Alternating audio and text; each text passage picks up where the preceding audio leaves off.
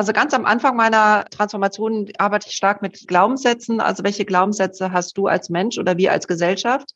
Und wenn wir dann erkannt haben, wie stark uns Glaubenssätze auch prägen und wie sie oft auch transformationshinderlich sind, kann ich dann am Ende des Prozesses, wenn ich dann die Veränderung mit mir und meinem Team oder auch der Organisation erlebe und schon eine Weile treibe, dann fange ich auf einmal an, aus diesen alten Glaubenssätzen neue Narrative zu entwickeln, Zukunftsnarrative. Und das ist dann sehr schön am Schluss, dass man dann in die Kommunikation geht.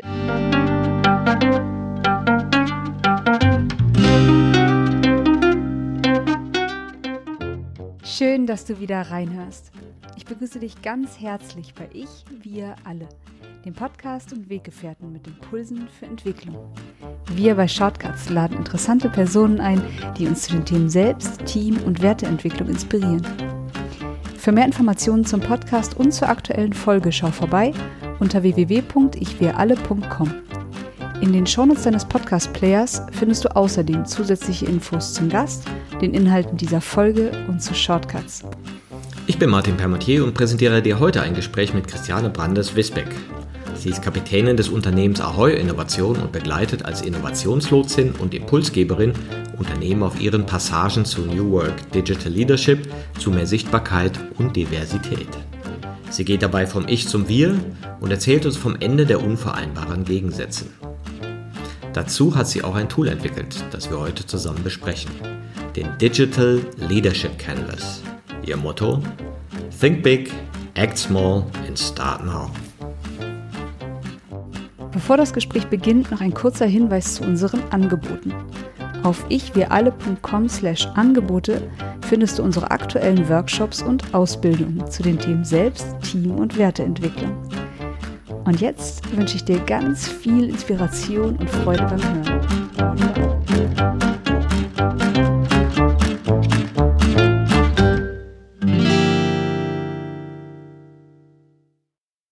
Hallo, hier war ich für alle. Hier ist Martin und heute begrüße ich Christiane Brandes-Fisbeck. Hallo Christiane. Hallo Martin, danke für die Einladung. Christiane, du hast ein Unternehmen, das nennt sich Ahoy Innovationen. Das heißt, du bist eine Frau vom Meer und hast auch schon viele Bücher geschrieben, unter anderem Netzwerk schlägt Hierarchie, Fit for New Work und digitale Transformation. Ich habe mir jetzt mal so ein bisschen deinen Lebenslauf angeguckt und habe gemerkt, wow, wenn wir darauf eingehen, ist der Podcast zu Ende, weil du hast schon so viel gemacht. Du warst Chefredakteurin, du hast viele digitale Prozesse in Bewegung gebracht in Unternehmen, hast in New York gelebt, und warst auch beim Fernsehen und bist, glaube ich, gelernte Journalistin. Genau so ist es. Da habe ich mir gedacht, da frage ich dich doch mal, wer willst du noch werden, nachdem du schon so vieles warst? Das ist eine gute Frage. Als ich Chefredakteurin geworden bin mit Anfang 30, hatte ich keine Vorstellung mehr, wer ich noch werden wollte. Ich hatte mein Ziel viel zu schnell erreicht. Also 20 Jahre früher als damals üblich. Und ich bin dann so ein bisschen durchs Leben geirrt und hatte dann so Ziele wie, ja, ich würde gerne eine Familie gründen oder ja, ich würde gerne nochmal in bestimmten Unternehmenskontext nochmal was bewirken.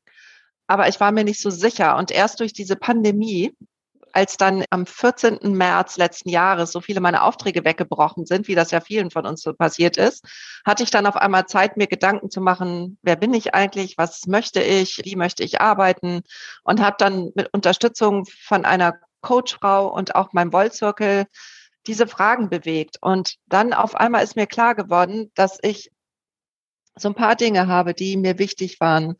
Ich wollte unbedingt im Team mit anderen Menschen zusammen etwas bewirken, und zwar für die Welt etwas bewirken. Und das Zweite, dass ich unbedingt mit Blick auf Wasser arbeiten wollte, egal wo. Das waren mir die wichtigsten Dinge. Und das ist das, was ich wollte.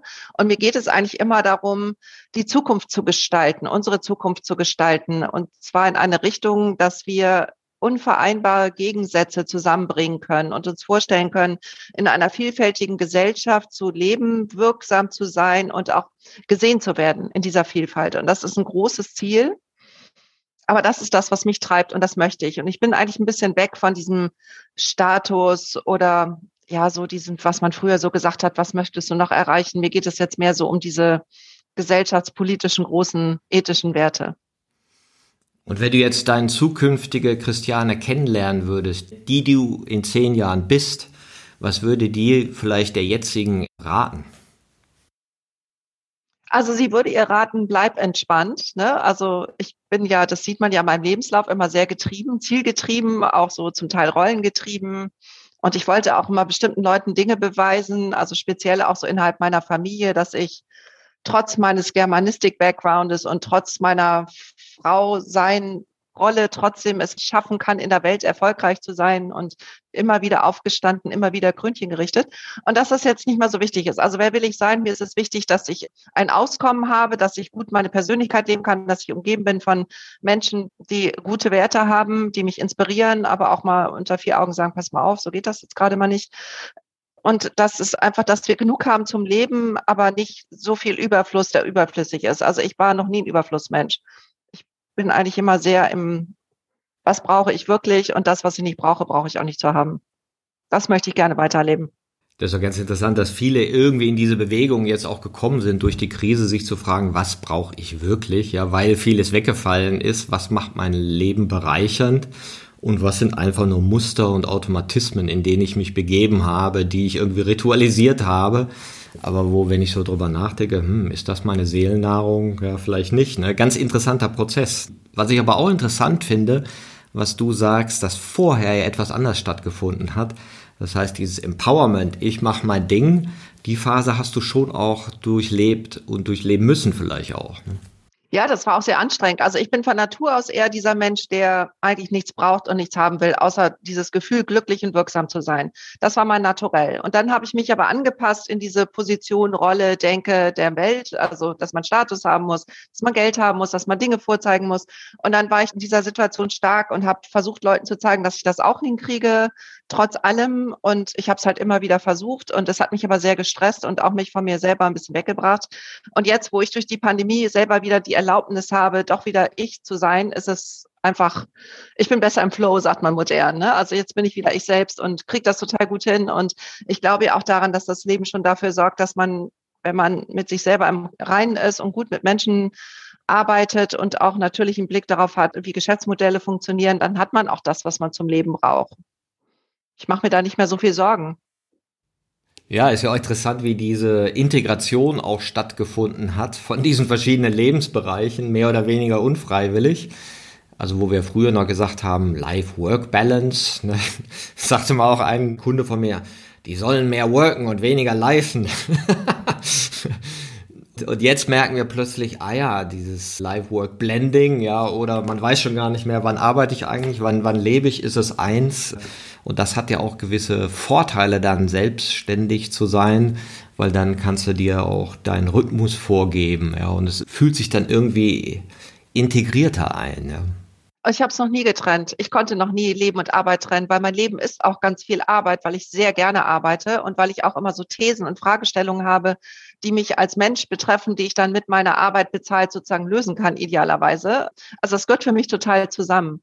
Und ich bin jetzt auch so glücklich, dass man eben durch die Pandemie auch dieses ganze Thema Arbeiten da, wo man sein muss oder da, wo man sich am wohlsten fühlt, dass das jetzt endlich auch okay ist, weil ich war ja schon vor gut 20 Jahren alleinerziehende Mutter und Führungskraft und damals war es sehr schwierig, das alles unter einen Hut zu bekommen. Und unter anderem bin ich auch deshalb nicht mehr in dem Unternehmen, weil sich eben die Menschen auf meiner Ebene gar nicht vorstellen konnte, was ist, wenn das Kind krank wird und sie ausfällt. Das war immer die größte die größte Panik und mein Kind lag krank unter meinem Schreibtisch, weil es nicht anders ging. Ich habe nie gewählt, deshalb. Und das war so die Situation, die mich immer total gestresst hat, dass man immer nur entweder oder konnte. Also entweder Mutter oder Karriere, entweder, ne, also, und jetzt können wir es zusammenleben. Und da bin ich sehr glücklich drüber, dass das jetzt immer mehr dieses Miteinander von den verschiedenen Persönlichkeits- und Lebensanteilen, dass das jetzt besser vereinbar ist. Und ich bin ja jetzt selbstständig und auch angestellt in einer Unternehmensberatung. Und das blende ich ja jetzt auch. Das ist ja jetzt mein nächster Schritt von Vereinbarkeitsthemen, dass ich jetzt einfach gesagt habe, ich führe ein Unternehmen und gleichzeitig möchte ich aber im größeren Kontext wirksam sein und bin jetzt Principal Transformation bei Deconium Strategy und die haben sich auf diese ganzen Konditionen eingelassen und jetzt kriegen wir das Blenden hin. Das ist sehr spannend. Ja, das ist ja auch für uns so eine Erfahrung. Wir haben jetzt auch Mitarbeiter in Regensburg, in Bremen und sonst wo, dass es plötzlich wirklich egal ist, wann du arbeitest, wo du arbeitest. Wobei ich dazu sagen muss, wir haben früh genug vor mehreren Jahren mit digitalen Tools gearbeitet, wir haben agile Methoden eingeführt und dann war das echt nur noch ein Schalter umlegen. ja, und einen Discord-Kanal etablieren und fertig war die Laube, aber die Arbeitsweisen waren trainiert und gewöhnt. Ja. Das ist ja nicht in allen Unternehmungen so. Ne? Ja, und ich kenne das halt durch meine starke Netzwerktätigkeit, ne? weil in allen Initiativen, wo ich unterwegs war, haben wir eben alle so mit digitalen Tools kollaboriert angefangen wahrscheinlich damals bei den Digital Media Women und ich bin dann halt früh schon gewöhnt gewesen, vernetzt zu arbeiten und nicht am selben Ort zu sein. Und mir war das auch gar nicht so bewusst, dass das außergewöhnlich war, weil das in meinem Leben halt immer dazugehörte. Und früher als Freelancer und jetzt ja auch als Unternehmerin bin ich ja auch selten am Ort, wo meine KundInnen sind. Also es ist für mich eigentlich normal, immer woanders zu sein. Ja, und das ist ja auch deine Expertise, die Führung im digitalen Zeitalter. Damit hast du dich sehr intensiv beschäftigt und ich fand es ganz interessant, dein Digital Leadership Canvas kennenzulernen, wo du diese Idee von Business Canvas mal auf Digital Leadership bezogen hast. Und da waren sehr interessante Punkte drin, wo ich finde, dass die oft vergessen werden bei dieser Idee von Digital Leadership, weil da heißt ja oft, Mensch, jetzt müsst ihr mal fit werden im Kopf, jetzt müsst ihr lernen, die Tools lernen, dann müsst ihr auch noch agil werden und einfach, ihr braucht jetzt mehr PS, sonst seid ihr hinten dran. Das ist ja oft so ein gängiges Narrativ, wie über Digital Leadership gesprochen wird, so jetzt noch eine Pulle drauf. Ich habe ein so ein Interview gesehen, ich glaube, das war mit jemand von Microsoft, die dann auch so eine Art Superman-Vision von so Digital Leadern beschrieb, wo ich so dachte, ah ja, ist auch jetzt ein bisschen viel verlangt, äh, was die jetzt alles noch, noch, noch, noch, noch können sollen. Aber da hast du ja auch einen differenzierteren Blick darauf, weil es ja nicht nur um das Mehr geht, sondern natürlich auch um Dinge weglassen. Genau, das ist immer das, was mir am allerwichtigsten ist. Also meinen Vorträgen sage ich auch immer, Disruption kommt vor Innovation. Also wenn ich es nicht lerne, auf Dinge zu verzichten und auch mit meinen Kunden, also das erste, was wir machen, welche Projekte brauchen wir nicht mehr? Oder Priorisierung von Projekten ne, und die Ablage P immer wieder zu aktivieren. Oder auch mal zu sagen, selbst wenn es Pet Projects sind, Kill Your Darlings, dass man dann, Google hatte früher so Friedhöfe für getötete Projekte. Und äh, diese Bilder mal wieder zu reaktivieren oder auch sich zu überlegen, welches Reporting brauchen wir wirklich und welches machen wir nur, weil wir vor 20 Jahren mal jemand entschieden hat und dass man so ein bisschen aufräumt. Ne? Und dieses Aufräumen macht den Leuten sehr viel Freude. Dann merkt man, die Leute sind entlastet, sie haben weniger auf den Schultern und dann ist auch Raum für Neues und dann ist auch die Motivation etwas anderes, weil die Leute, mit denen ich arbeite, das wirst du auch kennen, die sind ja alle so unter Druck und so stark im Hamsterrad und die arbeiten ja schon von, von morgens 8 bis nachts um 22 Uhr und selbst wenn der Betriebsrat es nicht erlaubt, irgendwie dann doch und die sind ja so unter Strom und wie sollen die jetzt dieses andere auch noch schaffen? Und wenn die jetzt hören Digital Leadership und dann muss ich das machen und das und das, dann sterben die inhaltlich ja schon und haben gar keinen Bock mehr. Ne, weil sie sich gar nicht vorstellen können, wie sie das hinkriegen. Wenn sie aber lernen, nee, es geht darum, dass du empowered wirst, dass du eine neue Perspektive auf dich und die Arbeit entwickeln wirst, freiwillig, selbstständig, damit du dann intrinsisch motiviert diese Veränderung gerne treibst, dann sind die natürlich total begeistert und sagen, wow, das habe ich ja seit dem Studium nicht mehr gemacht. Das finde ich jetzt spannend. Ja, das ist auch unsere Erfahrung, dass wir oft mit Not-to-Do-Listen anfangen. Ja, was wollt ihr nicht mehr tun? Oder auch eine schöne Bezeichnung, was sind denn die legalen Unbrauchbarkeiten in eurer Organisation? Man kennt ja die illegalen Brauchbarkeiten, wo schon was gemacht wird, was dann nützlich ist fürs Unternehmen. Aber die legalen Unbrauchbarkeiten ist auch manchmal ein sehr befreiender Begriff, weil da wird genau darüber nachgedacht, was du gesagt hast. Was machen wir eigentlich, was überhaupt keine Wirkung, keinen Nutzen hat, was einfach nur ritualisiert wurde oder an dem sich Machtstrukturen abbilden. Ja, du hast mir zu reporten, ja, aber deine Reports gucke ich mir nie an, ja. Die liegen dann irgendwo in der Ecke, aber Hauptsache sie kommt pünktlich. Und das glaube ich nämlich auch, dass diese Entlastung am Anfang sein sollte oder wie jemand in Indien zu mir gesagt hat, you have to empty the cup before you can fill it. Ja, genau, das ist aber der Punkt. Genau das. Ne? Also also im Alltag, ich bin ja immer so sehr stark im Alltag, ne? Wenn du, wie viele Leute füttern Vögel und nehmen aber das alte Futter nicht raus und die armen Vögel, die müssen dann das alte Futter unter dem neuen haben. Ne? Man macht erst mal sauber und dann fängt man an, das Neue zu implementieren. Ich bin immer sehr hausfraulich unterwegs und diese Bilder helfen aber, ne? Dann machen wir erstmal ein bisschen Platz, Kehrwoche und dann fängt das Neue an. Ich bin übrigens auch sehr dafür, immer das Alte zu wertschätzen, also bevor es weggekehrt wird. Ne? Dass man sagt, es hatte seinen Sinn, es hat bei euch eine Organisation einen Purpose gehabt, warum ihr diese Liste gemacht habt oder warum Macht wichtig war. Diese Strukturen, Wasserfall hat ja stabilisiert, dadurch kam Made in Germany, diese ganzen großartigen Errungenschaften sind ja mit diesem Mindset entstanden und jetzt sind wir aber in einer anderen Qualität, jetzt sind wir in dieser VUCA-Welt und jetzt ist das nicht vorbei, aber nicht mehr ganz so wichtig. Jetzt brauchen wir noch andere Sachen on top. Also Platz schaffen mit dem Alten, bisschen was Neues dazu und dann könnt ihr gerne ambidextrisch leben und das eine mit dem anderen verbinden. Was ich ganz gerne mache, ich hole mir Werbeanzeigen von so Unternehmen aus den 50ern, aus den 60ern, 70er, 80ern und mache da mal so eine kleine Zeitreise. Mit welchem Mindset wart ihr schon alles unterwegs?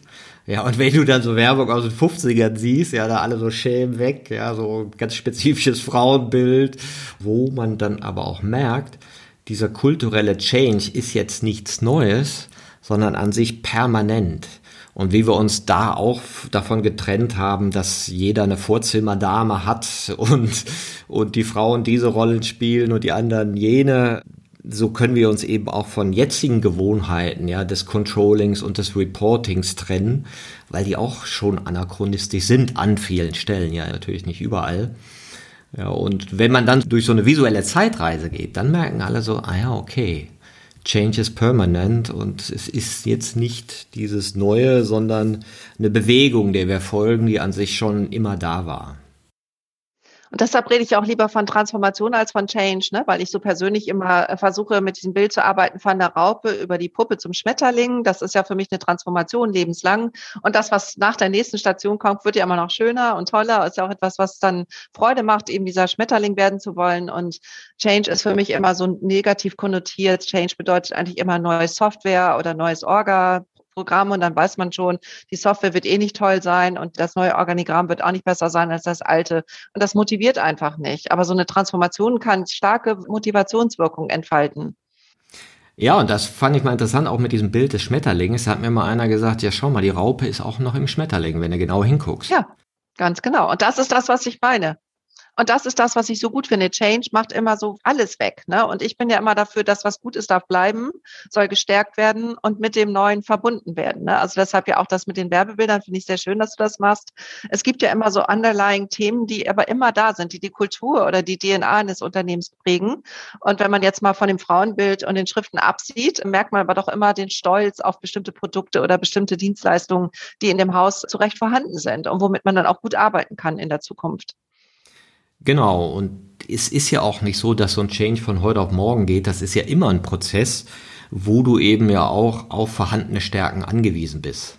Ja, wenn du jetzt nur rummäkelst und das habt ihr falsch gemacht und das, da hat ja gar keiner Lust drauf. Ne? Du musst sagen, hey, wir sind ja bei 60 Prozent und was ist der nächste Schritt? Da kommen wir zu 65 Prozent. Ne? Deshalb ist für mich auch das Thema Enabling so ein wichtiger Punkt. Ich bin ja nicht die Beraterin, die versucht, maximal lange ein Unternehmen zu begleiten und immer neue Change-Projekte zu finden, damit ich dann weiter beschäftigt werde, sondern mein Ziel ist ja durchaus auch, mich überflüssig zu machen, indem ich eben die Organisation enable, meine Funktion selber zu übernehmen, ne? dass andere Menschen diese Veränderungsprozesse begleiten lernen dann habe ich halt nach welcher Zeit auch immer weniger zu tun, aber das ist okay, weil dann mache ich was anderes. Ich mag es ja auch, mich weiterzuentwickeln und ja, also das ist eben dieses Enabler-Denken, was natürlich in der klassischen Beratung relativ ungewöhnlich ist. Ist ja auch ein bisschen gefährlich, ne? ja, auf der anderen Seite denke ich, es kann ja gar nicht anders sein. Also wenn du Menschen zur Selbstführung führen willst, ja, natürlich musst du dann irgendwann raus, ja, weil dann führen die selbst und das muss das Ziel sein und deswegen, das verstehen aber manche schwer, die sind so gewohnt, dass man Programme macht. Wir machen jetzt ein Führungskräfteprogramm geht über neun Monate und die und die und die sind die Slots. Und wenn du sagst, naja, wir gucken mal die ersten zwei Workshops und dann schauen wir mal, was so an Ressourcen da ist und dann formulieren wir den dritten und ob wir noch einen fünften, sechsten, siebten, achten brauchen, wissen wir noch gar nicht. Ja, das passt gar nicht in die Denke. Ja, müssen wir Budget machen, müssen einen Vertrag machen und das muss doch jetzt hier und am Ende müssen wir messen, ne? ob der Mindset gechanged wurde. Ne? Also ich habe da jetzt für mich so einen Kompromiss rausgeholt. Also ich würde es auch gerne machen, wie du es machst, aber diese Kompetenz bekomme ich nicht. Also ich habe es bisher maximal geschafft, dass ich eben mit Workshop-Reihen arbeiten kann, die strukturiert sind, also wo ich auch für jeden Workshop einen bestimmten Titel habe oder eine Überschrift, aber die Inhalte variabel anpasse. Und so, dass man das Gefühl hat, das ist ein strukturierter, zuverlässiger Prozess, der auch tatsächlich in die Budgets passt und auch in die Arbeitsweisen der jeweiligen Unternehmen. Gleichzeitig haben wir aber die maximale Vielfalt in der Ausgestaltung der Inhalte, die immer nur unter dieser relativ generischen Überschrift passen. Und das mache ich eigentlich jetzt seit ein paar Jahren und das läuft auch total gut. Ne, weil die Struktur braucht man dann doch, um sich sicher zu fühlen. Gleichzeitig traust du dich in dieser sicheren Struktur dann aber auch freier zu denken und freier zu handeln und da eben auch dir selber und anderen Menschen mehr Freiheiten zu ermöglichen. Ja, und das startest du ja auch bei deinem Digital Leadership Canvas, eben mit der Vision, mit der Vision, ja, also was stellen wir uns denn jetzt eigentlich vor? Da muss ja natürlich auch gucken, welche Fähigkeiten sind denn schon da ne, und was ist das gemeinsame Ziel, weil Digital Leadership kann ja vieles bedeuten und in einem Unternehmen, was schon hochgradig digitalisiert ist, was ganz anderes als in einem, das ja den Prozess gerade anfängt. Genau. Und da bin ich jetzt auch gerade dabei, von dem Thema Ziel immer weiter abzukommen. Also auf der Canvas steht ja extra auch Leitbild. Ich weiß auch gar nicht, ob ich diesen Begriff Vision auch so gerne mag. Also im Grunde geht es darum, dass man sich so überlegt, wo man sich hinentwickeln könnte, wie so ein Nordstern. Und da ist für mich im Moment dieses Purpose-Thema so hilfreich, weil beim Purpose die Sinnhaftigkeit eines Unternehmens ist im tiefsten Sinne eigentlich immer gleich. Nur die Umsetzung dieses Sinns ist halt immer je nachdem, in welcher Zeit wir uns befinden, unterschiedlich. Und dann kann es sein, dass man der Vision entwickelt oder vielleicht auch ein Ziel hat. Das ist aber nicht nötig. Das heißt, Unternehmen, die gar keine Vorstellung haben, wo sie hinwollen, oder auch Menschen übrigens, also ich weiß ja auch nicht genau, wo ich hin will, die kommen aber trotzdem weiter, weil wir so einen Nordstern haben, weil wir irgendwie so eine Vorstellung haben von einem Sein, dem wir gerne entsprechen wollen. Und das ist für viele Menschen sehr entlastend. Das ist entlastend für alle Manager, die Helmut Schmidt falsch zitieren und sagen, wer Vision hat, muss zum Arzt. Die sind zufrieden, dass ich so mache. Und alle anderen sind aber auch zufrieden, weil wir jetzt nicht lange Prozesse brauchen, um Leitbilder und Visionen zu entwickeln, sondern dass wir so hands-on mit dem, was da ist an Purpose und an Tools, einfach so hausfrauenartig, ne? Also Tim Melzer, Kühlschrank auf, gucken, was drin ist, maximal Beste rauskochen. Wenn, wenn wir so vorgehen, das entspannt die Leute auch. Also das ist so auch, dieses Tim Melzer Prinzip spielt eine große Rolle in meiner Beratungslogik. Mit dem, was da ist, das Beste zu kochen. Genau, du schaust ja dann auch beim Purpose, was sind die emotionalen Gemeinsamkeiten, auf die sich alle beziehen können ich sag mal, eine bessere Welt, die auch den Kindern ein schöner Platz sein kann, kann ja sowas sein, wo man sagen kann, ja, okay, darauf können wir uns beziehen oder auch was anderes. Und dann ist das eben noch relativ offen und eben nicht so eine Vision. Meine Vision ist nächstes Jahr zehn Prozent mehr äh, Wachstum. Ja. Und du gehst ja dann auch als zweites zu den Treibern in deinem Canvas und schaust eben, welche Stärken, Werte und Fähigkeiten dann da sind, sodass du dann auch sagst, okay, wir bauen auf diesen Stärken auf was du jetzt emotionale Gemeinsamkeit nennst und was ich auch so schön finde in eurem Buch, diese Kapitel, die darum ranken, das ist für mich der zentrale Punkt, weil in dem Moment, wo Menschen sich emotional auf einer Seite sehen, ne, wie es auf Englisch so schön heißt, können sie besser miteinander arbeiten. Und diese vielen Top-Manager, die ja in Konkurrenz stehen, die sich zum Teil nicht mögen, wo die Intrigenlandschaft ja auch gut ausgemalt ist, die finden sich dann aber über diese emotionalen Gemeinsamkeiten bei mir in meinem ersten Workshop und dann haben wir eine Basis, um miteinander zu arbeiten. Das heißt, wir fangen immer mit dem zusammen an und mit dem Wir deshalb eben auch dieses erste, warum, wofür arbeiten wir überhaupt hier und was ist es, was uns alle verbindet. Und wenn wir das dann gefunden haben, dann gehen wir immer mehr über das Wie zum Was. Das ist bei mir ein ganz wichtiger Prozess. Und wenn die sich da einmal drauf eingelassen haben, ich meine, vielen Unternehmen, bei Bosch zum Beispiel, ist es ja auch vorgegeben, jedes Projekt soll eben vom Warum über das Wie zum Was entwickelt werden. Ich empfinde es als logisch. Ich habe es immer schon so gemacht, dass manche Menschen sind einfach auch so organisiert. Aber das Unternehmen, das jetzt auch zunehmend mehr machen, ist eine gut, weil auch Manager, auch Lean Manager das sehr gut verstehen, weil wenn du dich über das Warum einig bist, die Richtung eines Projektes werden nicht so viel Ressourcen verschwendet. Auch das kannst du dann wieder im Management-Kontext sehr gut verkaufen, ne, obwohl es ja emotional getrieben ist. Naja, klar, weil wir natürlich gesehen haben, wenn du diese emotionalen Faktoren nicht einschließt, hast du diese Zynismusfalle. Und dann hast du diese, alle, alle sind so ein bisschen giftig zueinander, weil es eben diese emotionale Gemeinsamkeit nicht gibt. Und das fand ich auch interessant, dass du sagst, ich fange mit der emotionalen Gemeinsamkeit an ich gucke, was haben wir denn da schon? Und dann gehst du aufs Individuum, guckst, was ist jetzt deine Kräfte, was, was ist dein Anteil, den du einbringen kannst und nennst das dann Superkräfte. Und wenn ich auf dieser Superkraftebene bin, dann ist ja jede Person so gestärkt und so enabled, weil ja jeder, also auch der altmodischste Manager, irgendeine Superkraft hat. Und wenn es nur das Erbsenzählen ist oder dieses, ich gucke genau hin und challenge oder ich denke immer quer oder was es auch immer ist. Und auch diese Kraft ist eine Superkraft, die man im Gesamtkontext in einer pluralistischen Organisation braucht. Und wenn die Menschen auf einmal feststellen, dass das, was andere nervig finden, aber eine Superkraft ist, dann fangen sie an aufzublühen und dann sind sie auf einmal gesehen und dann müssen sie nicht mehr so mechanistisch gegen allem sein und können sich dann in dieser Rolle besser in diese gemeinsame kollaborative Situation einfinden. Das heißt, ich fange immer an mit dem Purpose, gehe dann über diese Leadership-Idee von Menschen, die selber wissen, wer sie sind, können gut Menschen führen und eben auch Geschäfte, Operations gestalten in der jeweiligen Rolle gemeinsam miteinander. Und dann kommen wir zum Thema Kollaboration. Und das ist ein sehr natürliches, sinnvolles Vorgehen. Und äh, ich habe es auch noch nie erlebt, dass jemand nicht mitgeht. Also ich erlebe auch selten zynische Menschen, ganz, ganz selten. Die meisten sind wirklich, entweder sind sie nach einer Weile begeistert oder sie halten sich kritisch, aber wohlwollend zurück. Ja, das ist ja, glaube ich, auch der Ansatz, wie du sagst, jeder seine Superkräfte. Ich sage auch manchmal so, ihr seid wie ein Team der Adventures, ja, also jeder steht für seine Qualität und ich hatte neulich einen interessanten Podcast auch mit Axel Neopalzer, der so mehr von den Indianern her inspiriert war. Und er sagte nochmal, dass die eben schon von Natur aus dieses Konzept haben. Jeder hat so etwas Besonderes. Da kriegt er ja auch einen Namen, der das herausstellt. Aber alle sind vollkommen okay. Und wir kommen ja so ein bisschen aus diesen Normierungsvorstellungen mit dem potenziellen Bemängeln des anderen, dass der irgendwie nicht okay ist und nicht funktioniert und nicht für diese Welt taugt mal anpassen muss und mal was lernen muss oder so. Ne? Und das bringt uns ja unter Druck, dieses Vergleichen. Ne? Und das, was du jetzt sagst, was von Indianern kommt, das ist eben, also wenn man das jetzt nochmal so kulturhistorisch betrachtet, wir waren ja, bevor wir sesshaft waren, wirklich alle Nomadenvölker, die durch die Gegenden gezogen sind und da war jede einzelne Fähigkeit und Kompetenz, unabhängig übrigens vom Geschlecht, wichtig. Und die Menschen wurden qua ihren Kompetenzen, Fähigkeiten, Persönlichkeiten eingesetzt und haben eben eine richtige Rollen gespielt, die eben sogar im Namen widerspiegelbar. Und das empfinde ich eben auch wichtig, dass wir wieder zurück zu dem kommen und nicht mehr so sehr in diesem normierenden, sesshaften Verhalten, du hast diese Parzelle gekauft und da musst du, keine Ahnung, deinen Strom hier beziehen und da musst du das Wasser herbekommen und Quelle geht nicht und, ne, also was weiß ich, Brunnenwasser ist unrein und was wir alles für Normen haben und das macht uns ja alles so unwillig. Und wenn wir aber wieder zurückgehen zu dem, was wir sind und das gesehen werden darf und auch gefeiert werden darf, das ist mir auch wichtig. Wenn Leute das schaffen, dann können sie ganz anders miteinander arbeiten. Deshalb, ich arbeite ja auch viel mit sehr einflussreichen Menschen, also auch auf Vorstandsebenen und so. Und da ist das eine große Erleichterung Veränderung, wenn sie dann wieder sein dürfen, wie sie sind. Und dann fangen die auch an, sich zu akzeptieren in den jeweiligen Rollen.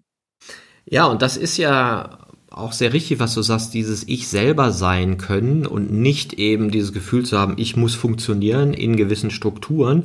Dafür hast du ja den vierten Punkt in deinem Canvas, das sind Netzwerk für sich finden, Ressourcen aufbauen und das sehe ich auch mit so als eine der wichtigsten Punkte, weil das ist auch meine Erfahrung. Wenn du Menschen in ihren Stärken siehst und ansprichst und sie mit anderen Gleichgesinnten in Peer Groups zusammenbringst, dann entsteht so diese Öffnung, weil dann entsteht dieser informale Raum, wo wir eben nicht formalisiert sind und miteinander funktionieren müssen und wo dann neue Kommunikationen möglich sind. Und in dieser Art von Netzwerken bist du auch sehr aktiv. Genau. Mir ist noch ein Gedanke zu dem Punkt davor gekommen. Wir sind auch deshalb in so einer normativen Gesellschaft, weil wir auch auf diesem Konzept, man braucht einander. Also der Ehemann braucht eine Ehefrau, damit die Dinge erfüllt, die er selber nicht kann.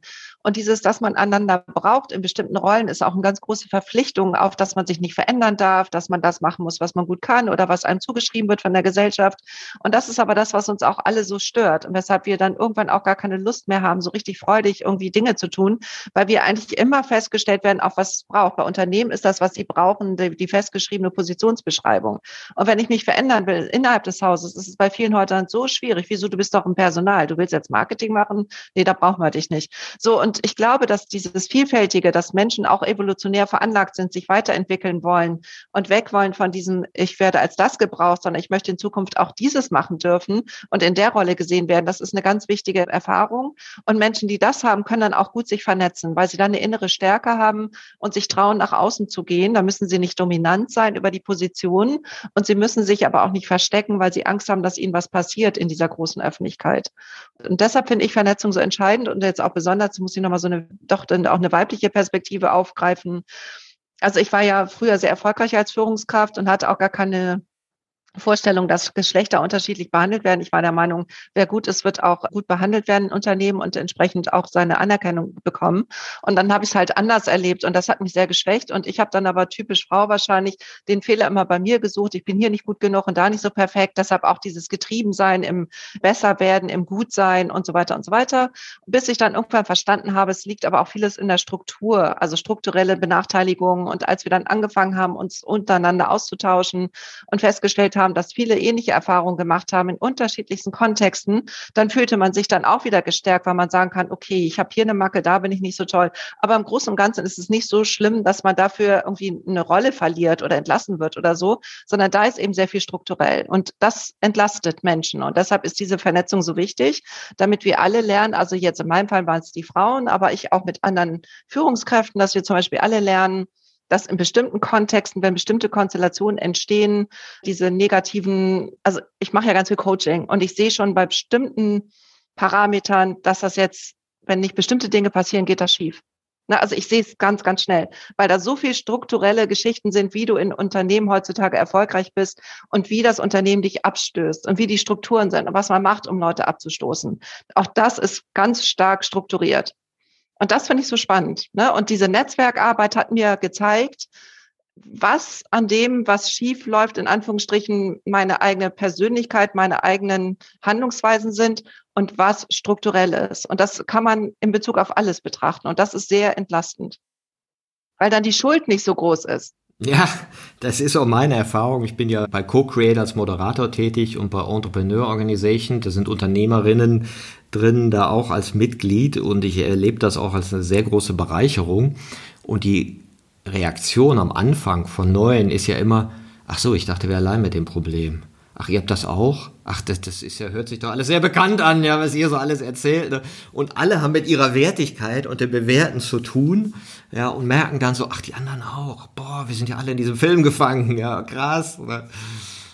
Genau das, krass. Und dann hört man auch vielleicht irgendwann auf zu bewerten, dass man einfach sagt, okay, es ist jetzt so und shit happens so ungefähr. Und wenn man dann aufhört zu bewerten, dann hast du eine ganz andere innere Freiheit, ne? weil dann musst du nicht mehr bestimmten Werten oder Glaubenssätzen oder Vorgaben der Gesellschaft oder der Kultur entsprechen, sondern du kannst dir die Freiheit nehmen, anders zu sein, ohne aber missionarisch oder eifrig dabei zu wirken und die anderen zu nerven, ne? sondern du bist es einfach durch Sein.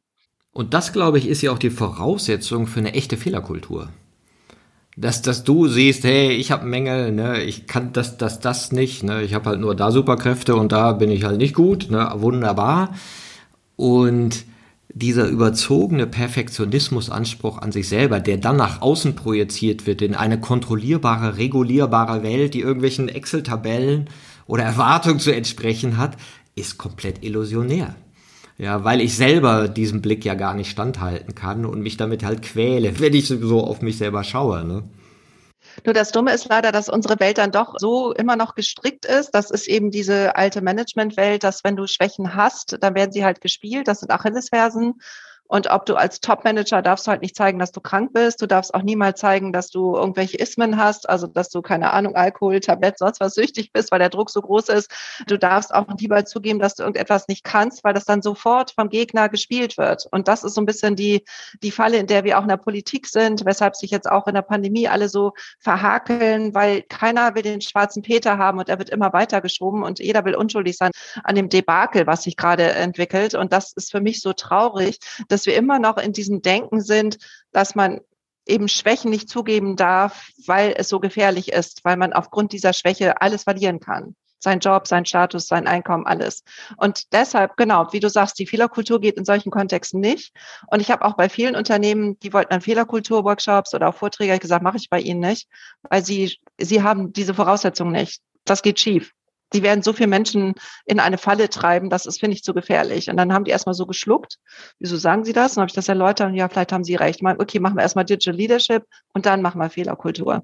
Ja, genau. Was sind die rosa Elefanten, über die hier nicht gesprochen werden darf? Ne? Und wenn die benannt sind, dann kommen wir vielleicht der Geschichte mit Fehlerkultur näher. Ist ja auch die, ja, ist auch die Frage, ob eine Führung sagen kann, was sollte ich denn mal lassen? Ja, ob man solche Fragen überhaupt allen Mitarbeitenden gibt. Und ich finde auch interessant diese Perspektive des Neuwerdens. Ja, wir alle sagen, ja, müssen Mindset changen, erweitern und sonst wie, ja, oder eher erweitern und ein Gefühl zu haben, wer wir denn sein könnten, wenn wir neu sind. Und das kriegen wir auch manchmal, wenn wir so schauen, wer war ich denn vor zehn Jahren? Ja, und denkt, oh Gott, wenn ich in dem Gehirn wiederleben müsste, wäre das schon ein bisschen enger als heute. Ne? Und weil doch wieder Befreiungen dazugekommen sind, die auch durchaus damit zu tun haben, sich selber mehr zu kennen und freier mit sich zu sein. Ne? Du hast ja bei diesen Gruppen eine, die hat mich sehr neugierig gemacht, das Dana-Fest. Also Dana, hast du mir erklärt, ist eine spezielle Göttin. Ja, das ist eine keltische Göttin. Das ist so eine Allmachtsgöttin.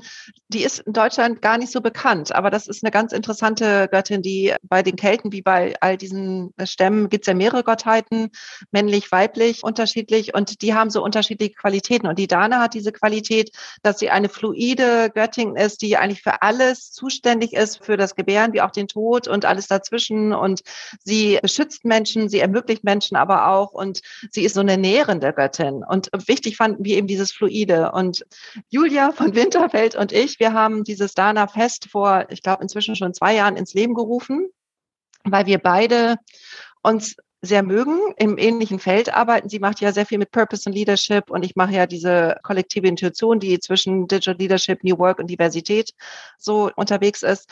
Und wir hatten beide das Gefühl, wir hatten Lust, was gemeinschaftlich zu machen, wollten es aber jetzt nicht so auf diese Arbeitsebene bringen. Und dann haben wir beide uns überlegt, wir möchten eigentlich ganz gerne so einen Raum schaffen, wo Frauen sich als wirksam im positiven Sinne erleben und wo man auch durchaus auch mal sich selbst in Frage stellen kann oder auch mal sagen kann, mir geht's gerade nicht so gut oder ich weiß nicht weiter. Und dass man dann eben in diesem Raum ganz offen auch mal über Dinge sprechen kann und die anderen Frauen aber immer als unterstützend wahrnimmt. Der Prozess beim Dana Fest ist so, als wir uns noch offline getroffen haben, dann fingen wir immer an mit so einer ersten Einstimmung. Das war meistens eine kulturelle oder inspirierende Darbietung. Dann gab es ein gemeinsames Essen, vegan, damit dann auch alle mitessen können. Und dann gab es eben dieses Gabenfest, wo wir uns gegenseitig unterstützt haben bei unserer jeweiligen Fragestellung. Und entweder ist es frei, dass ich sage, ja, ich bin jetzt gerade an dem und dem Punkt, also zum Beispiel, als ich dann die Ahoy Innovationen GmbH gegründet habe, war ja ein anderes Gefühl, dann auf einmal geschäftsführende Gesellschafterin zu sein, als wenn man vorher nur Freelancer ist. Und dann hatte ich da auch ganz viele Fragen zu und dann sowohl, wie fülle ich diese Rolle aus, als auch die Verantwortung. Und da gibt es ja so ganz viele emotionale Fragen, auch die dann mit zum Tragen kommen. Dann haben mir ganz viele geholfen und Mut zugesprochen, du schaffst das und gar kein Problem und das kriegst du locker hin und du bist ja eigentlich im Grunde vom Mindset immer schon da gewesen. Und das sind so Dinge, die wir im Dana Fest machen können. Und manchmal haben wir aber auch Einheiten, wo es dann bestimmte Themen gibt. Zum Beispiel letztes Mal haben wir zum Thema Fülle gearbeitet. Eins meiner liebsten Themen. Wo wir gesagt haben, wenn die innere Schale nicht voll ist, können wir nicht abgeben. Also wenn wir selber leer sind, können wir nicht helfen. So, und wie fülle ich mich? Wie erlebe ich Erfülltheit? Wie schaffe ich das in meinem Leben?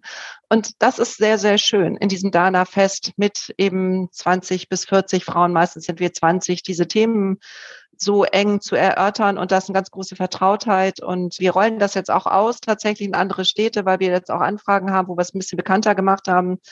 Es gibt ja dieses Buch hier Team F, äh, Feminismus einfach leben, äh, zwölf Impulse für den Alltag, wo Julia Möhn und Co-Autorinnen sich darüber unterhalten, wie man eben die Solidarität im Alltag gut leben kann, damit Frauen eben nicht so überfordert sind und so gestresst und ihre Bedürfnisse auch mal wirklich darstellen können, ohne marginalisiert zu werden. Und in diesem Kontext ist das Dana-Fest einfach ein sehr, sehr schönes Format. Ja, das hört sich auch nach einem echten Safe Space an. Und wir sprachen auch neulich über Safe Spaces in Unternehmen. Und da kam die Frage auf, wer von euch hat eigentlich einen Safe Space in seinem Leben? Und da waren nicht wenige, die sagten, also wenn ich ehrlich bin, habe ich den nicht. Ja, Beziehung ist gerade nicht da oder schwierig und arbeiten, ja, weiß ich auch nicht so genau. Freunde, ja, schon, aber bei bestimmten Themen, ja, können nichts mit anfangen. Und das finde ich auch ganz wichtig, sich Gefährten zu suchen. Ja, oder die, Julia hat ja auch diesen schönen Namen bei ihrem Unternehmen Soulworks. Ja, also die Seele ist ja auch bei der Arbeit dabei, sich, sich Gefährten zu suchen, um dann mal zu sagen, hey, so geht's mir und hier kann ich Fehlerkultur und Verletzlichkeit ausprobieren, was ich vielleicht in meinem Unternehmen erstmal nicht machen würde. Ne? Genau, also es geht um die Fearless Souls, ist ja auch eins ihrer Produkte, ne? Und wir leben das im Alltag sozusagen, weil es mir auch darum geht, ich kann nur dann mutig sein. Ich bin ja ein sehr, sehr mutiger Mensch und viele Menschen empfinden mich ja als viel zu mutig. Aber ich glaube, ich kann nur so radikal mutig sein, weil ich mich auch immer wieder irgendwo getragen fühle oder auch sicher fühle. Ich glaube, das braucht man. Also Menschen, die keine innere Sicherheit haben, das ist ja auch das Thema bei Geflüchteten oder Menschen, die in der Kultur nicht zurechtkommen. Also wer sich nicht sicher und geborgen fühlt, kann einfach nicht wirksam sein. Das ist ein großes Thema. Na klar, das bringt dich in die Selbstorientierung, ja, das macht dich empfindsam für gewisse Propaganda, wenn du diese Grundsicherheit nicht hast, äh, weswegen ich ja glaube, dass es ganz wichtig ist, in den Zeiten, vor denen wir stehen, auf diesen Aspekt zu schauen, dass sich Menschen sicher fühlen in den sozialen Systemen, ja, weil in dem Moment, wo du es nicht tust, hast du schräge Gedanken, ja. Und du machst ja dann noch etwas im fünften Schritt, also man hat dann sein Netzwerk und dann geht es auch darum, Feedback anzunehmen, wenn man so will. Wie erleben andere denn meine Leadership-Qualitäten? Also diese Perspektivwechsel auch noch reinzubringen, die Außenperspektive. Genau. Also als frühe Führungskraft habe ich eigentlich gelernt, dass man immer Feedback gibt, aber keins bekommt. Irgendwann wollte ich auch gar nicht mehr wissen, wie Leute mich finden, weil ich Angst hatte, dass es radikal schlecht sein würde. Also ich glaube, Führungskräfte haben echt ein Problem mit Feedback. Und ich habe jetzt versucht, so eine positive Feedback-Kultur erstmal mechanistisch einzuführen, indem ich gesagt habe, dieses Feld, wie empfinden andere mein Leadership-Style, ist ein positiv besetztes Feld. Also es geht hier mehr um Candy Storm, ne, weil wir uns immer so doll kritisieren und auch mit dieser Burger-Methode, ne, was Nettes, dann die kritische Thema und dann wieder was Freundliches drauf und die meisten Menschen gar nicht mehr hinhören, weil sie alle Angst vor diesem Burger in der Mitte haben. Und deshalb habe ich eben das Format eben als was Positives gestaltet, eher wie so ein Candy Storm, also wo es darum geht, dass man sich positive Dinge erzählt. Und gerade auch in meinen Transformationsbegleitungen, wenn Menschen sich dann nicht gut fühlen und innerlich nicht stabil sind, dann gehen wir immer auf dieses Feld wieder zurück und sagen so, jetzt machen wir nochmal, wie empfinden andere mein Leadership-Style. Weil in dem Moment, wenn Menschen was Positives über sich hören und wie andere sie wahrnehmen, werden sie wieder so innerlich so stark und die blühen so auf. Und arbeiten wieder so stark positiv miteinander, was man vorher nie erreichen würde ohne das. Und ganz häufig höre ich das auch, dass Leute sagen, ich wusste gar nicht, dass du das gut an mir findest. Oder dass Leute sagen, ich wusste gar nicht, dass das ein Führungsthema ist. Ne? Also ich wusste gar nicht, dass das relevant ist. Ich dachte, ich bin das einfach nur so oder dass das Menschen merken. So, das heißt, das ist ein wichtiges Feld, um eben diese Emotionalisierung wieder in Richtung Pluralismus hinzubekommen, ne, dass Menschen in ihrer Vielfalt gesehen werden und sich anerkennen können. Ja, das sagst du ganz schön, dieses gesehen werden, das ist ja ein Riesending. Wir haben manchmal so eine Übung, wo wir fragen, was war denn ein Moment in deinem Leben oder welche Mentoren hast du in deinem Leben gehabt? Und dann kommt oft Vater, Großvater, Lehrerin, irgendwer in der Kindheit. Und wenn du dann fragst, was war denn die Geschichte? Ja, dann ist es oft, ja, da war ich in einem Konflikt und jemand hat mich gesehen und ist auf meine Emotionalität eingegangen, ja, und mit dem konnte ich kommunizieren. weißt du, weil so, sonst bist du in dieser Ohnmachtwelt so als Kind und denkst, wow, was wollen die alle von mir? Irgendwas habe ich falsch gemacht und hier ist kein Adressat, also schäme ich mich weg oder werde auch noch weggeschickt, in Ecke stellen oder was auch immer. Und wenn dann da mal einer ist, der sagt, hey, du bist vollkommen okay, was ist denn los? Ja, dann ist das teilweise lebensverändernd. Ja, in diesen Geschichten. Weil es diesen Moment gab, habe ich gemerkt, wow, da ist Hoffnung auf dieser Erde. Ja, ist wirklich manchmal so. Und deswegen bin ich auch ein großer Freund davon, was du auch sagst, also Komplimente-Runde oder Sprung ins kalte Wasser, wie immer man das dann nennt, einfach mal sich zu sagen, was man denn sieht an dem anderen, was hilfreich ist. Ne? Also ich nenne es ungern Komplimente, weil dann haben die Leute in Deutschland immer das ja, Gefühl, ja, dass man jetzt anfängt zu lügen. Schleimer, ne? also Schleimer. Ja, genau. Darum geht es ja jetzt nicht. Es geht einfach mal Wahrheiten auszusprechen, die positiv sind. Ne? Mhm. Ja, genau. Und das ist ja auch dieses Digital Change oder Digital Leadership, wie immer man das nennt. Letztendlich geht es ja um Besprechbarkeiten. Letztendlich geht es darum, worüber können wir reden, was ist hier in Sprache zu bringen, ja, welche emotionalen Aspekte sind ja diskutierbar und welche rosa Elefanten können wir mal benennen. Ne? Genau. Und gerade jetzt aus meiner Perspektive war im Frühes nicht besprechbar. Früher durfte man nicht sagen, dass Frauen nicht die Möglichkeit haben, erfolgreich nachhaltig zu sein, wenn sie Kinder haben. War einfach nicht machbar, war aber auch nicht ansprechbar. Und heute kann man das sagen, weil wir wissen, dass das eine strukturelle Geschichte ist. Und heute ist es eben für Menschen möglich, Kinder zu haben und Karrieren zu machen. Nicht, dass es jetzt unbedingt leicht ist, aber es ist immerhin machbar und ist auch gesellschaftlich akzeptabel. Also beim Kress-Report gab es diese Geschichte, ist sie eine Rabenmutter? Allein das Wort. Ja. ja. Wir lachen heute darüber, dass, ne, ja, ja, aber es ist bitter teilweise mhm. natürlich, auch, auch was heute ja noch los ist. Ne? Als sechsten Punkt kommst du dann zu den Herausforderungen. Also du hast die Vision, die Vorstellungen, die Qualitäten, die Rollenklarheit, das Netzwerk, dann das Empowerment gebracht und dann kommst du zu den Herausforderungen. Ja. Das fand ich auch interessant, weil normalerweise ist ja, wir stehen vor den und den Herausforderungen, haben sie mal eine Lösung. Welche Methode müssen wir anwenden, dass es übermorgen anders ist? Ne? Aber du machst ja da auch sozusagen vorbereitende Arbeit, die eben auch die Einstellung und Gedanken ja erstmal ein bisschen aufweicht. Ne? Genau. Ich halte morgen Workshop, da geht es auch um Teamkonflikte. Und dann wurde mir auch als Briefing gegeben, was die alles für Herausforderungen haben, was alles schief geht. Und habe ich dann irgendwie gesagt, wisst ihr was, das lassen wir jetzt alles mal zur Seite. Ich will es auch gar nicht so genau wissen, muss ich auch nicht wissen, weil wir fangen jetzt mit anderen Dingen an. Ne? Wir fangen jetzt erstmal mit dem Gemeinsamen an und mit den Rollen. Und wenn ihr die Rollen habt, dann kommen wir alleine zu den Herausforderungen, können die aber dann anders darstellen, weil wir innerlich schon viel gestärkter sind und uns in unserer Unterschiedlichkeit schon anerkannt haben. Und dann können wir gemeinsam an diesen Herausforderungen arbeiten arbeiten. Und dann ist nicht der Kollege, die Kollegin die Herausforderung, sondern es sind dann andere Themen. Die Canvas ist ja so aufgebaut, dass die persönlichkeitsbildenden Maßnahmen oben sind, links ganz nah an mir, rechts das, was weit weg ist von mir und unten sind wir im mechanistischen Management, Herausforderungen, Lösungen und das Feiern der Erfolge oder das Messen der Erfolge. Und bei den Herausforderungen sind immer so ganz unterschiedliche Dinge, die da zum Tragen kommen. Und ich belasse es auch bewusst bunt. Das kann sein, sowas wie jetzt in der Pandemie, ich, ich, weiß nicht so genau, wie ich es schaffen soll, meine Kernarbeit zu leisten, weil ich eben auch Kehrarbeit leisten muss. Es kann aber auch sowas sein wie, mein Chef unterstützt diese digitalen Transformationen nicht und der ist immer so gegen alles und wie, wie kriegen wir das jetzt trotzdem hin?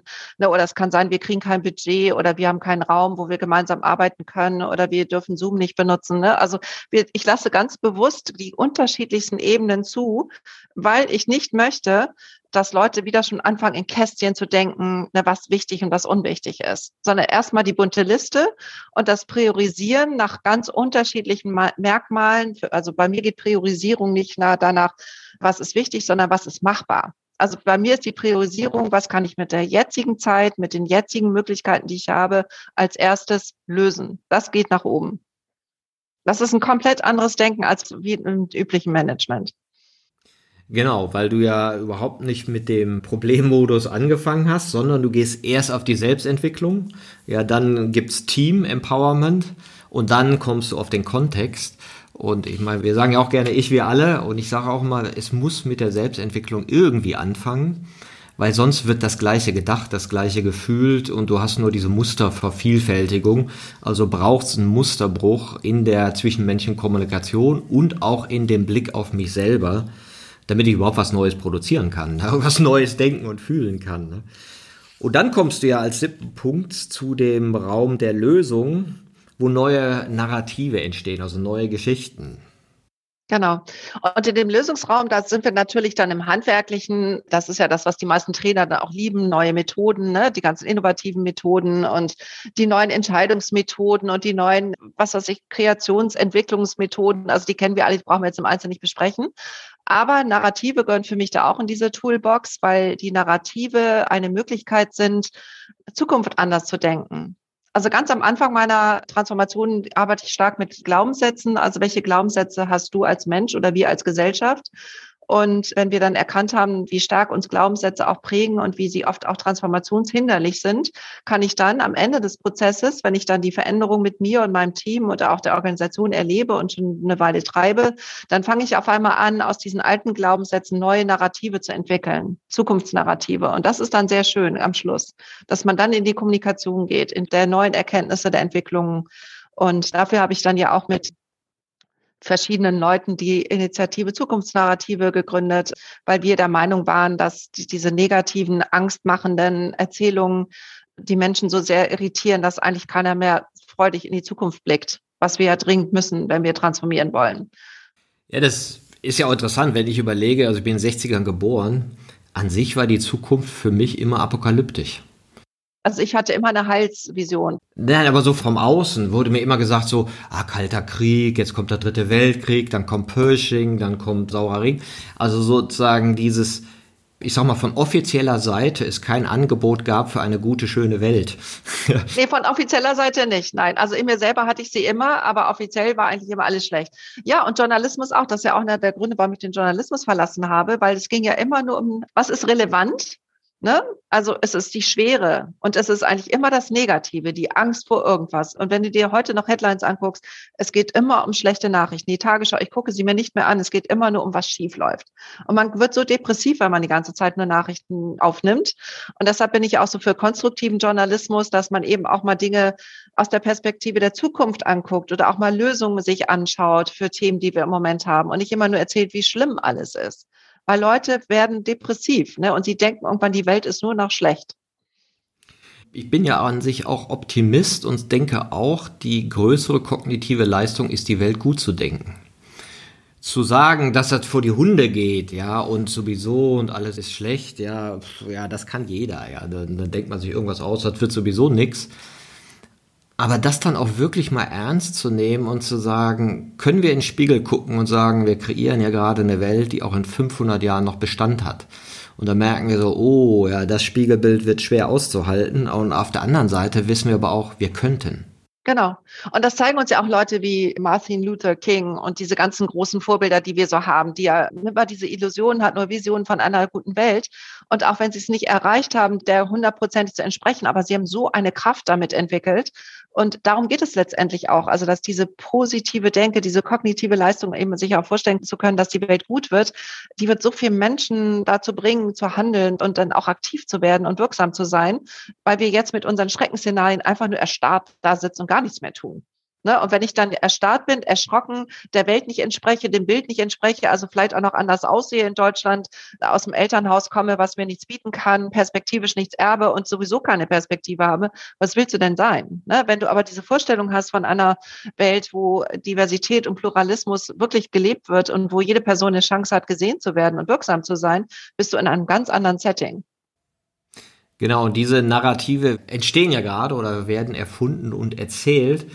Und interessant fand ich es auch, ich hatte neulich den Talk mit Michael Müller, der das Buch Narrative Organisation geschrieben hat, wo er nochmal gesagt hat, im Prinzip besteht eine Organisation aus ganz, ganz vielen Geschichten. Und du kannst sie unbewusst erzählen, ja, das war ja schon immer so und so, ne? Oder eben, wir sind auf der Reise zu und bei uns darf man dies, ja, und das ist ja ein anderes Framing, eine andere Geschichte die dann eben sehr positiv sein kann und dann die Menschen eben auch ermächtigt, mehr sie selber zu sein und ich glaube, nur aus dieser Kraft des sich ermächtigt fühlens und sicher fühlen kann man in ein ethisches Wir gehen. Weil vorher erlebt man ja das als Drangsalierung, als irgendwie Moral. Da will mir einer seine Ideologie überstülpen und jetzt soll das auch noch so sein und jetzt soll ich auch noch vegan essen. Was denn das für eine Zumutung? Ne? Und deswegen glaube ich auch genau das, was du sagst, dass es eben wichtig ist, dass das Individuum erstmal sich sicher fühlt und jeder das Gefühl hat, ich darf ich selbst sein und bin okay. Genau. Das ist der entscheidende Punkt. Und also um jetzt nochmal das weiterzuspinnen, also viele Leute fragen sich ja, du machst einerseits Transformationsgeschichten, also New Work Leadership und gleichzeitig Content-Strategie. Das ist ja auch ein wichtiges Feld, in dem ich mich bewege. Aber in dieser Content-Strategie, wie ich sie mache, ist genau das der Punkt, dass ich eine Organisation als lebendige Organisation betreibe, die durch Geschichten definiert wird. Und diese Geschichten brauche ich dann ja nur bestimmten Zielgruppen, Persona, Stakeholdern zuordnen. Und so kann man dann eben Contents ausspielen, ob es jetzt Social Media ist oder auch nicht. Und das ist auch eine relativ leichte Art und Weise, strategisch gut und wirksam eben seine kommunikativen Möglichkeiten auszuspielen. Und ich habe da eben auch, ich mache das ja immer, ne? alles, was ich erarbeite, die sieht ja mal mega leicht aus, aber es ist ja nur, weil ich 100 Jahre dafür gebraucht habe, das zu entwickeln. Ne? Und dann mache ich da so diese billige Content-Strategie, ne? aber sie ist mega wirksam und sie macht ganz viel Spaß und man kann sie in zwei Tagen einmal durchspielen und dann hast du sie. Ne? Das also ich finde sowas ganz toll. Kann man Leute ermächtigt. Genau. Und es braucht ja auch diesen Mut zur Wahrhaftigkeit. Ja, sonst sind wir so beim Storytelling. Ich mache hier kuratierte Selbstdarstellung und erzähle dir, wer ich bin, ne? Sondern eben dieses, wie, wie sagte das Michael Müller, dann erst Story Listening, also mal hören, welche Geschichten gibt es und dann Story Doing, also welche Geschichten entsprechen denn dem, wo wir eigentlich hinwollen, was wir als gemeinsame Vision oder als Purpose definiert haben. und können wir da im Spiegel reingucken und kein Greenwashing machen, sondern meinen wir das wirklich, wirklich, wirklich so. Ne? Genau, darum geht's ja. Und das ist ja auch das, was mich an dieser ganzen Kommunikationsarbeit dann doch interessiert. Also wie kann man eben auch da äh, dann eine Kommunikation so entwickeln, dass sie eben dem wahren Kern eines Unternehmens und der Essenz entspricht und nicht irgendwas so eine PR ist, die man oben drauf stülpt. Ne? Und zu guter Letzt im achten Schritt deines Canvas hast du natürlich auch noch eine gewisse Messbarkeit, ja. Das Entwicklungsbarometer. Brauchen wir Menschen wohl, ne? Wir müssen uns wohl messen können irgendwie an uns selbst, mit anderen. Genau, und das Entwicklungsbarometer, das heißt bewusst nicht KPIs oder irgendwas in der Art, sondern es geht schon darum, dass jede Person für sich oder jedes Team für sich selber sich überlegen kann, was es für Kriterien sind, an denen sie gerne ihre Entwicklung messen wollen. Und das kann also wirklich so simples sein. Ich habe zum Beispiel eine junge Frau begleitet in ihrer Führungsentwicklung und da haben wir mit der Canvas gearbeitet. Dann hat sie dann immer Unicorn-Stickers dahin bekommen, wo sie was erreicht hat. Das war dann ihr Entwicklungsbarometer.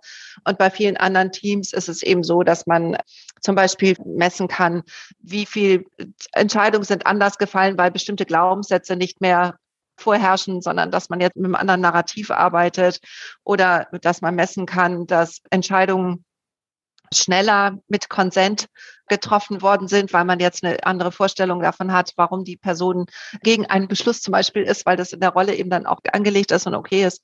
Und so kann man unterschiedliche Parameter entwickeln, die mehr oder weniger komplex, aber auch ganz einfach sind. Es kann auch sowas sein, ich schreibe jede Woche irgendwie einen kleinen LinkedIn-Post oder ich kommentiere jeden Tag, damit ich dann sichtbarer bin und mein Netzwerk besser halten kann. Na, also es ist wirklich eine Vielfalt von Möglichkeiten. Und auch da, ich mag das ja, wenn es nicht festgelegt ist und jede Person, die das Canvas auswählt, selber überlegt, was sie machen möchte und was für sie relevant ist. Auch da geht es wieder ums Aushandeln. Es geht nicht um normativ. Das ist übrigens das Feld, womit sich alle am schwersten tun. Ja, interessant. Ja, weil an sich geht es ja auch darum, Wirksamkeit sichtbar zu machen. Das heißt, es sind ja auch wieder Narrative, sind wir auf Kurs. Guck dir doch mal Unternehmen an, wie viele Menschen machen ihre Wirksamkeit sichtbar? Offiziell. Keiner, weil sie ja nur Teil eines Prozesses sind. Genau, darum geht's. Deshalb können sie es nicht. Und wenn sie es machen, dann ist es dieses plakative Ich mit Hosenträger, wo man das dann wieder nicht aushält. Aber so dieses andere ist sehr schwierig. Ja, du hast ja auch noch diesen Punkt drin, wie belohnen wir uns? Oder manche haben ja so am Prozessende das Feiern. Ja, also dieses auch fühlen lassen, dass wir auf Kurs sind, fühlen lassen, dass wir in eine Richtung gehen.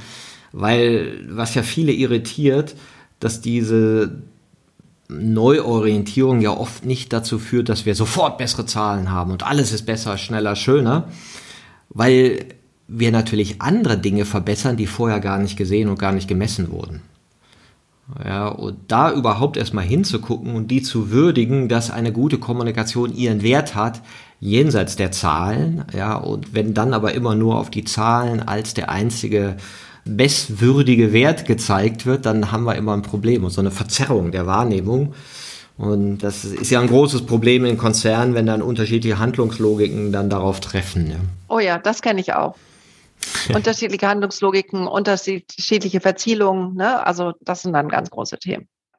Also am Ende des Tages kommen wir dann, wenn man dann Unternehmen und Wirtschaft neu denken will, auf einmal auch zu den typischen KPIs und ne, warum OKRs auf einmal so eine große Rolle spielen oder so KI als Key Emotional Indicators, wo man ja auch anfängt, die dann schon mal zu messen. Ne? Also es gibt ja ganz neue Systeme, die jetzt entwickelt werden, die ich auch spannend finde, weil nämlich all das, was du richtig sagst, was bisher nicht messbar war, weil man nicht drüber geredet hat, weil es keine Relevanz hat, jetzt in Transformationsprozessen auf einmal sehr entscheidend ist und wir aber noch kein Handwerkszeug haben, das sichtbar darzustellen. Da arbeiten wir alle noch dran, die wir in diesem Feld sind.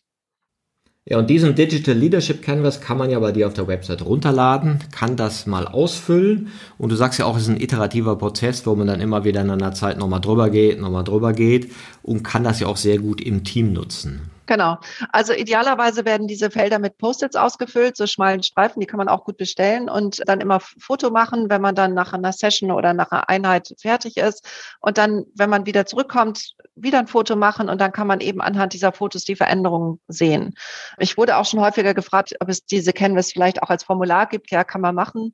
Nur ich mag es nicht so gerne als Formular, weil es einfach mehr Freude macht, das auszufüllen. Und man kann diese Canvas ja auch auf Miroboard oder Muroboard ähm, heften und dann mit Post-its ausfüllen. Also dieses haptische, wir machen was, wir machen was zusammen, macht sehr viel mehr Freude, als wenn wir immer nur Formulare ausfüllen.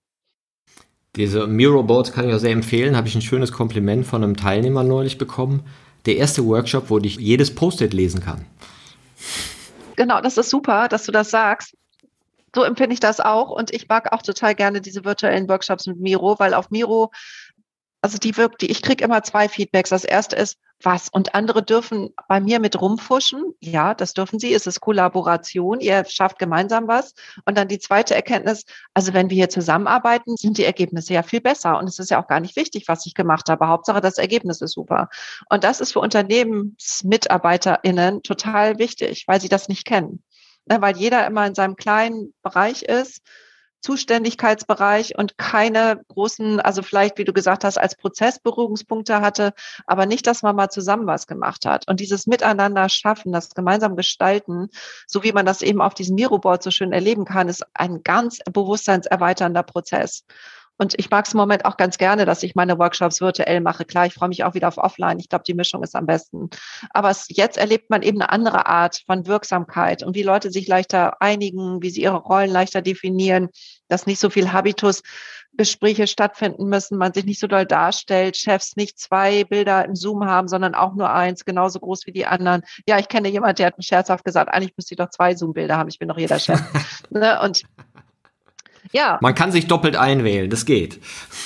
Ja, also smarte Leute wissen das, ne? aber, aber auch da, es geht ja um Raum. Also Führungskräfte dürfen ja mehr Raum nehmen. Die bestimmen Raum und Zeit. Das ist interessant, wenn man sich das mal genauer anguckt, auch wenn es scherzhaft gesagt wird.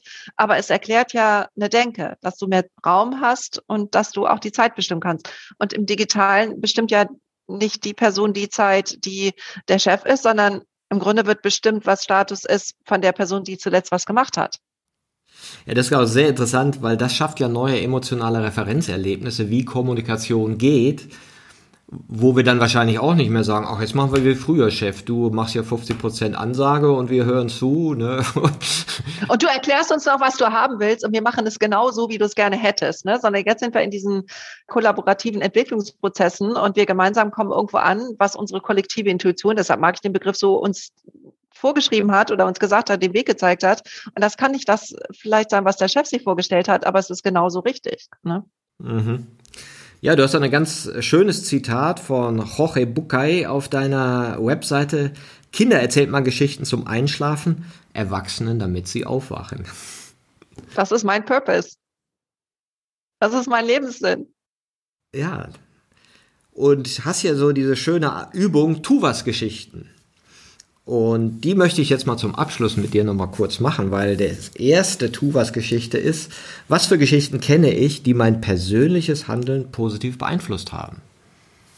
Also ich glaube, ich bin schon dann stark von diesen heilsbringenden Menschen, so wie Martin Luther King oder so, schon auch geprägt. Oder Bonhoeffer, Dietrich Bonhoeffer hat in unserer Familie eine große Bedeutung, nicht? Also so Menschen, die in schwierigen Zeiten den Glauben an das Gute und die Hoffnung aufgegeben haben, das hat mich sehr, sehr stark geprägt. Ne? Oder meine Mutter, habe ich am anderen Podcast auch mal erzählt, die mir die Postkarte schickte als Studentin, wende dein Gesicht der Sonne zu, dann fällt der Schatten hinter dir, weil ich immer so ein bisschen zum Grübeln und Problematisieren neigte. Also die Karte steht jetzt noch neben meinem Schreibtisch, obwohl sie ganz verblichen ist, weil ich das einfach so toll finde, ne? diese Perspektive Perspektive, also sich dem Positiven zuzuwenden, nicht weil man oberflächlich ist, sondern wenn du wirklich glaubst, dass du was bewirkst und dass die Welt veränderbar ist im, im Sinne der Menschheit, dann bist du wirksamer, als wenn du immer glaubst, es geht eh nicht. Und das ist das, was ich mit Tubas meine. Dazu gehört jetzt für mich aber auch Janina Kugel, ne, die zum Beispiel diese ganze Vorstandsfrauenbewegung mit unter anderem dran treibt.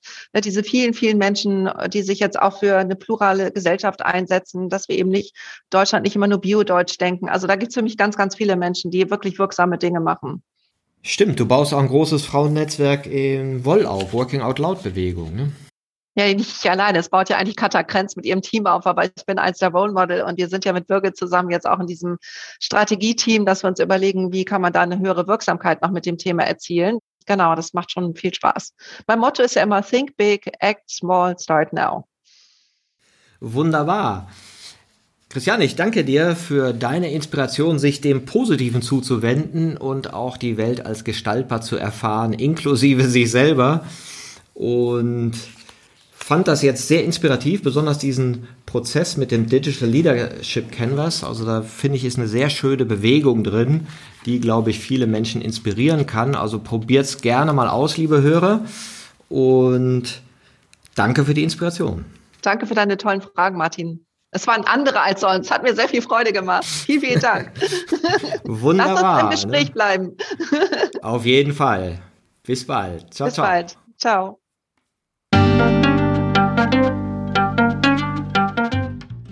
Das war eine Folge von Ich, wir alle, dem Podcast und Weggefährten mit Impulsen für Entwicklung. Wir bei Shortcuts begleiten und unterstützen Unternehmen bei der Entwicklung von zukunftsfähiger Führung, Kommunikation, Unternehmenskultur und Design. Mehr Infos zu unseren Angeboten, zum Podcast und der aktuellen Folge findest du unter www.ichwiralle.com. Wir freuen uns über dein Feedback zur Folge und deine Bewertung des Podcasts bei iTunes. Bitte stell uns gerne Fragen zum Podcast und mach Vorschläge für Themen und Interviewpartner, die dich interessieren würden. Und zu guter Letzt, schau gerne bei uns in Berlin-Kreuzberg vorbei. Wir lieben Besuch.